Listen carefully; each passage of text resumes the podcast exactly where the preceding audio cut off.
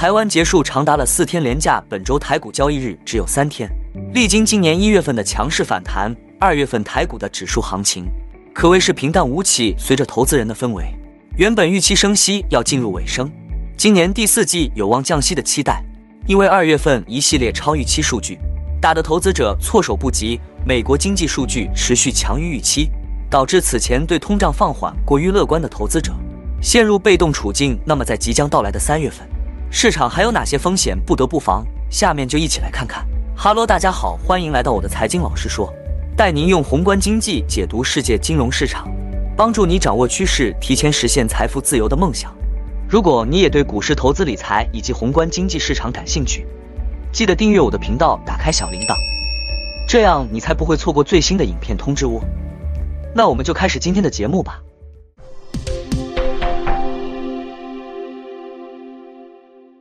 美国二月季调后非农就业人口将于下周五公布，目前市场预期将减少三点五万人，前值为增加五十一点七万人。在经历了近期一系列报表的数据冲击之后，二月份的非农预期似乎有点出人意料，特别是考虑到上周四公布的初请失业金人数意外下降。这分明是美国劳动力市场持续吃紧的迹象。为何二月份非农预期反而还将减少呢？一方面，这可能是因为大型科技公司大规模裁员正在美国整个经济中蔓延。在一月超预期非农数据公布后，美国前财长萨默斯曾表示，美国非农新增就业人数激增后的一个关键问题是，人们会把收入花出去，进而提振经济增长，还是企业在某个时候发现员工太多，库存太多？如果是后者，我们将看到经济突然踩刹车，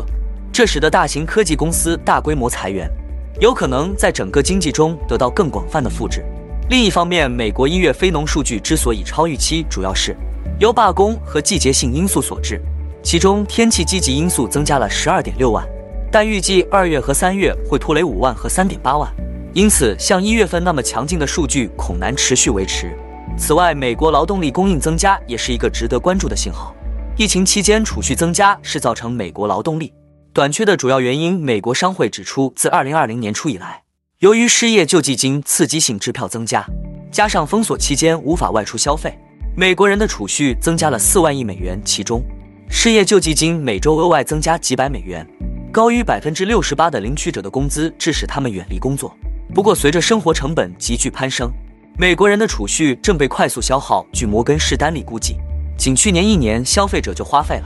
疫情期间超额储蓄的约百分之三十，低收入者花费的储蓄甚至接近百分之五十。随着储蓄不断减少，近期从快餐连锁店到武器制造商，美国主要雇主们都表示，招聘条件已经有了明显改善。标普五百指数中，很多公司的管理人员在近期的报告中给出了较为乐观的劳动力市场数据。连锁酒店希尔顿的首席执行官。本月对分析师表示，在劳动力供应方面，我们还没完全回到原来的水平，但是也已经非常接近了。此前，肯德基和塔可中的母公司百胜集团曾哭诉员工短缺，推高其成本，但是该集团首席执行官吉布斯这个月表示，员工应聘数量增加了，我们喜欢现在的环境。与此同时，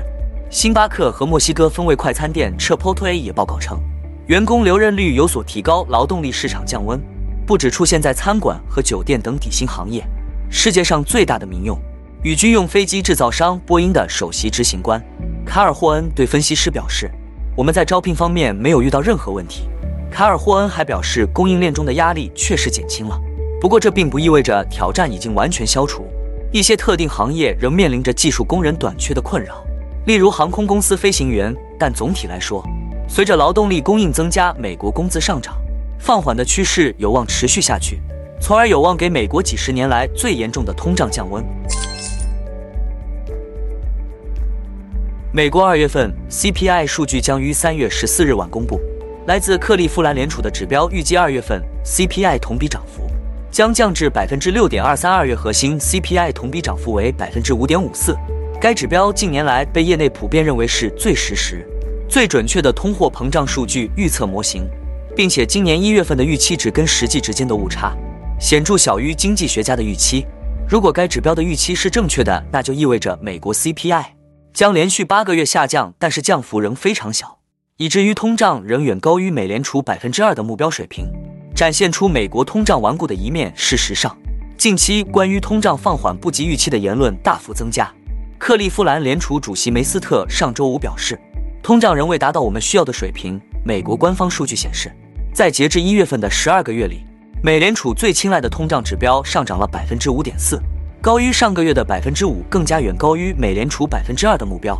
因此，梅斯特称该报告与美联储需要在政策利率上多做一点努力，以确保通胀回落的预期相符。圣保银行也表示，通胀担忧仍在加剧。该行表示，PCE 好于预期，加上上个月通胀数据的上修，都向市场发出了强烈的鹰派信号。CPI 和 PPI 依然过热，这些因素都凸显了持续的通胀压力和美联储继续加息的必要性。该行认为，供应链风险有所缓解，但不会消失。据悉，货运成本目前已经开始回落，但仍明显高于疫情前的水平。在去全球化的世界中，风险仍然很高，地缘政治风险从未消失，而且近期有加剧的迹象，因此运价下降空间依然有限。这就是商品价格回落趋势迅速逆转并保持波动的关键原因。此外，工资压力也是关键问题。圣保银行称，一月份就业增长给市场带来了冲击，失业率达到低位，出请失业金数据和失业调查都继续指向劳动力市场的强劲。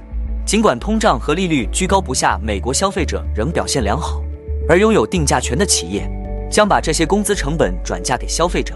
从而给通胀带来更大的上行压力。目前来看，通胀粘性在未来一段时间恐将持续困扰美联储，同时市场也将难以获得喘息空间。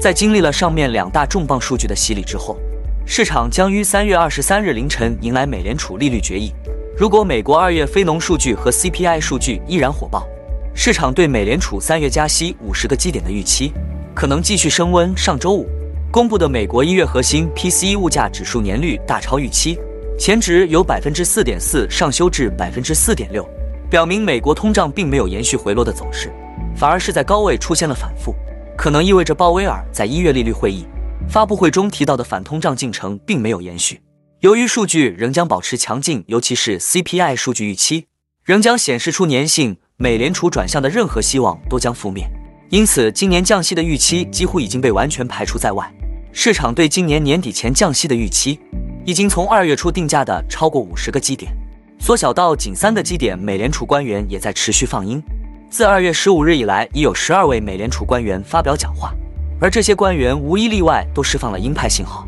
也在一定程度加速扭转市场预期。三月七日，美联储主席鲍威尔还将在国会山。发表本年度货币政策证词，而通胀数据以及政策制定者们关于通胀可能居高不下的暗示，料将为鲍威尔的政策定调。鲍威尔的任务是解释他将如何在不让经济陷入衰退的情况下，降低通胀，并让几十年来最紧俏的就业市场降温。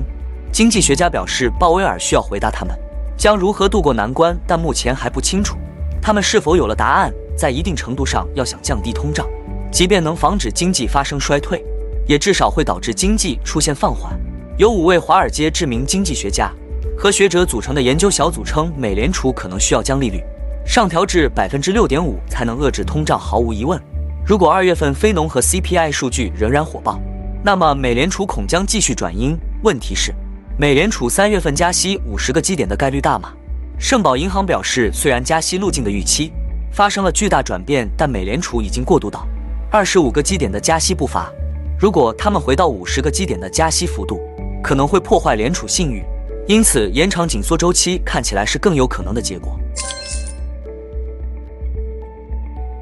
俄罗斯副总理诺瓦克二月十日宣布，俄罗斯三月将把每日原油产量下调五十万桶，减产大约百分之五。另外，该国还计划在三月份将其西部港口的石油出口环比减少至多百分之二十五，超过其宣布的减产幅度，以提振石油价格。这一系列举动的影响有多大呢？外媒周二调查显示，随着俄罗斯减产以及中国消费增加，石油市场料将出现供应短缺，并在今年下半年将油价推向每桶九十美元以上。经济学家和分析师们预测，今年布伦特原油均价将为每桶八十九点二三美元，低于一月预期的九十点四九美元，但仍高于目前约八十三美元的水平。预计 WTI 原油二零二三年均价为每桶八十三点九四美元。低于上月预估的八十五点四零美元，其中部分分析师称，由于欧洲和美国等主要消费国需求放缓，布伦特原油价格第一季和第二季预计分别为每桶八十五美元和八十八点六零美元左右，但今年下半年有望升至每桶九十美元上方。科 A P L 高级分析师则表示，由于替代交易的出现，针对俄罗斯原油和成品油价格上限的影响将小于最初预期。另外，有分析师表示，近期引发关注的俄罗斯减产可能只会持续到三月。标普认为，俄罗斯减产幅度和受制裁影响的幅度相当。如果欧美没有进一步制裁，那难进一步减少俄供应量。今年稍晚，俄产量将有所恢复。因此，如果俄罗斯减产只持续一个月，那么其影响恐怕并不大，但是如果该国届时决定延长减产时间，那么市场恐怕就需要重新评估其影响了。最后，我总结一下，目前市场属于观望气氛浓厚。随着三月份许多上市贵公司发布二月份营收以及预计今年配发的股利，但投资人不要忘了，公司发放的股利是用去年赚的钱配的，投资的本质还是要买好公司，不要看高值利率就跳下去买，结果原本存股变存股，反而得不偿失。那我们今天的节目就先分享到这里。你也喜欢用宏观经济看全球投资的机会吗？如果你也喜欢这样的内容，记得帮我点赞以及订阅分享，YouTube 的大数据就会再推荐类似的影片给你哦。那我们下一支影片见了，拜拜。